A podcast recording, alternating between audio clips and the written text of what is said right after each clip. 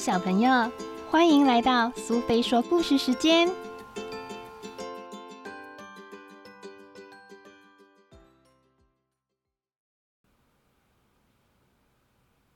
今天我们要讲的故事是《国王与厨师》，作者是科特·鲍曼，绘者是玛丽亚·沙特雷，译者是陈秀荣，由华一书局所出版。对国王胡伯来说，这真是个再凄惨不过的冬天了。刺骨的寒风和可怕的寂寞笼罩着整个王国。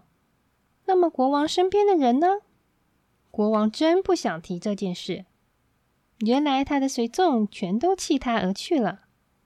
孤单的国王只有成天在城堡里叹息，抱怨自己的命运。可怜的老管家鸟早已分不出哪个是国王的叹息声。还是风刮在树顶的呼啸声。管家鸟尼宝可受够了这种日子，他决定出去为国王寻找新的随从。他飞过了边界，来到了黑森林，然后在一只大熊身边停了下来。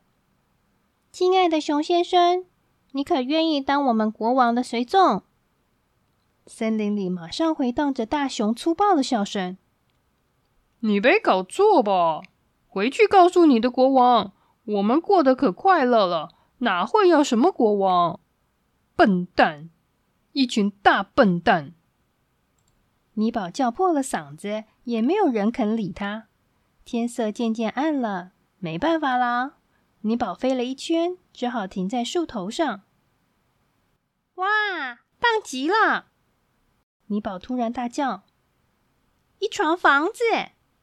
他轻轻地飞进窗子，朝里头看去，原来软床上正安安稳稳的睡着一个小女孩呢。我找到了！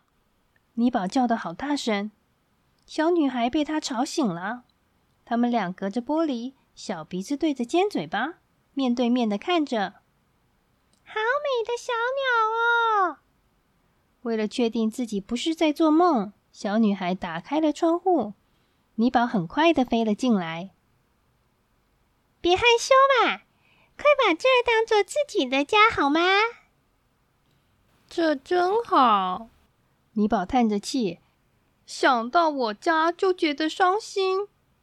国王陛下要每个人都遵守他的命令，像怎么穿衣服、怎么刮胡子，连星期一、星期二、星期三。每天的菜单都规定的好好的，现在大家都离开他了，只剩下寂寞的国王坐在他的城堡里哭。茱莉亚就是这个小女孩的名字。她听了以后，便穿上靴子和外套。好啦，让我们去看看你那可怜、寂寞、气馁又没有朋友的国王吧。胡伯国王好寂寞，因为连他最喜欢的小鸟也不在身边陪他。国王好害怕，他躲在床上，想用一叠一叠的被子压住自己的恐惧。所以，当茱莉亚找到他时，他全身发抖，还发着高烧。天哪！尊贵的国王陛下，你怎么会把自己弄成这副模样啊？嗯。国王结结巴巴的，不知如何是好。不过现在都没事了，茱莉亚说，然后准备了一锅热腾腾的肉汤。哦，不，我不要喝汤。不，非喝不可。国王喝了汤，很快的脸颊就有了血色。他喃喃自语的说着。很好，然后倒头就睡着了。第二天，国王醒来，走到窗口，大叫起来：“快来人啊！城堡被包围了！”国王吓坏了。别紧张，国王陛下，是我茱莉亚，我做了好多雪人士兵来给您作伴啊。国王有些不好意思。找了个借口说：“哦，其实哦，我早就注意到了。哎，只是……我在训练他们。训练是很重要的。再见啦，国王陛下，我得走了。哦，不行，我不要又是孤孤单单的一个人。我命令你留下来。陛下，你要的不是服从命令的随从，而是喜欢你的朋友。国王是没有朋友的，请你来教教我吧。你可以安排一场宴席，我会带朋友来哦。但是我现在连个仆人也没有啊！就你和我啊，我们俩一起来做。什么？身为国王，你竟然要我砍柴、生火、打水？我想你大概是疯了吧，茱莉亚。哦，好吧。那你只有继续寂寞喽。湖泊国王只有乖乖的工作了。国王发现做菜这件事并不是那么辛苦，虽然在锅碗瓢盆之中忙得团团转，倒也乐在其中呢。事实上，国王的烹饪手艺还不错哦。和做其他事的规则一样，烹饪也是要按着食谱来的。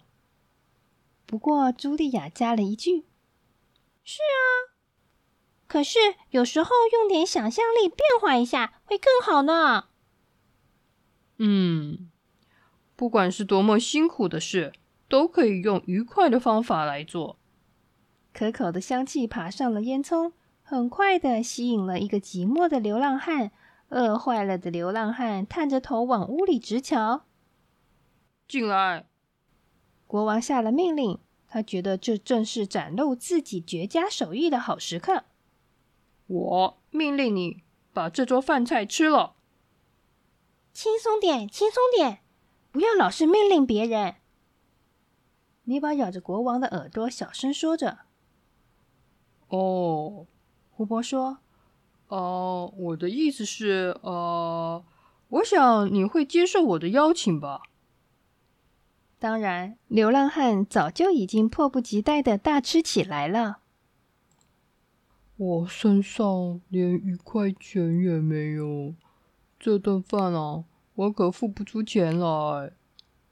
流浪汉抹了嘴巴，早就盘算好自己可能会被关进地牢。付饭钱？是我邀请你的，你是我的客人，而且我好快乐，好开心，欢迎你再来。流浪汉答应了，并且和茱莉亚一起走了。我会再多找些朋友来的，可别把菜烧焦了。尼宝说：“有了尼宝的协助，胡伯又准备了一整桌可口的佳肴，而尼宝也派出了他的鸟朋友，帮忙留意客人的行踪。如果一发现有客人来，可要赶快通知我，我会穿上华丽的礼服。毕竟……”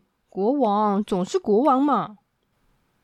事实上，国王只擦亮了皇冠，梳了胡子，衣服都没来得及换时，侍卫就大叫：“他们来了！他们来了！”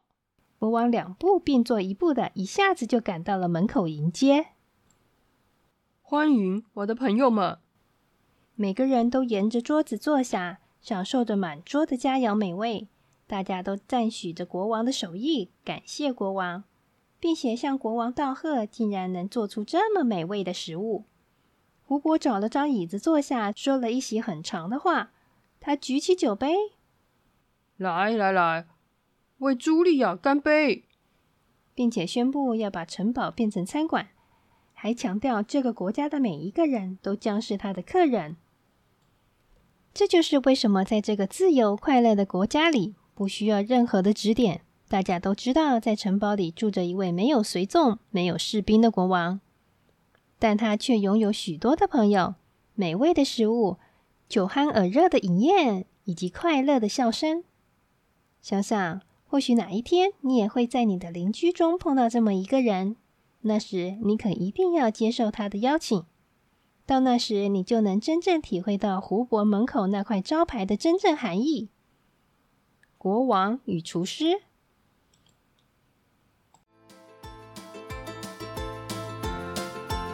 喜欢今天的故事吗？如果你喜欢苏菲说故事时间，别忘了追踪并分享频道哦。谢谢聆听，下次再见。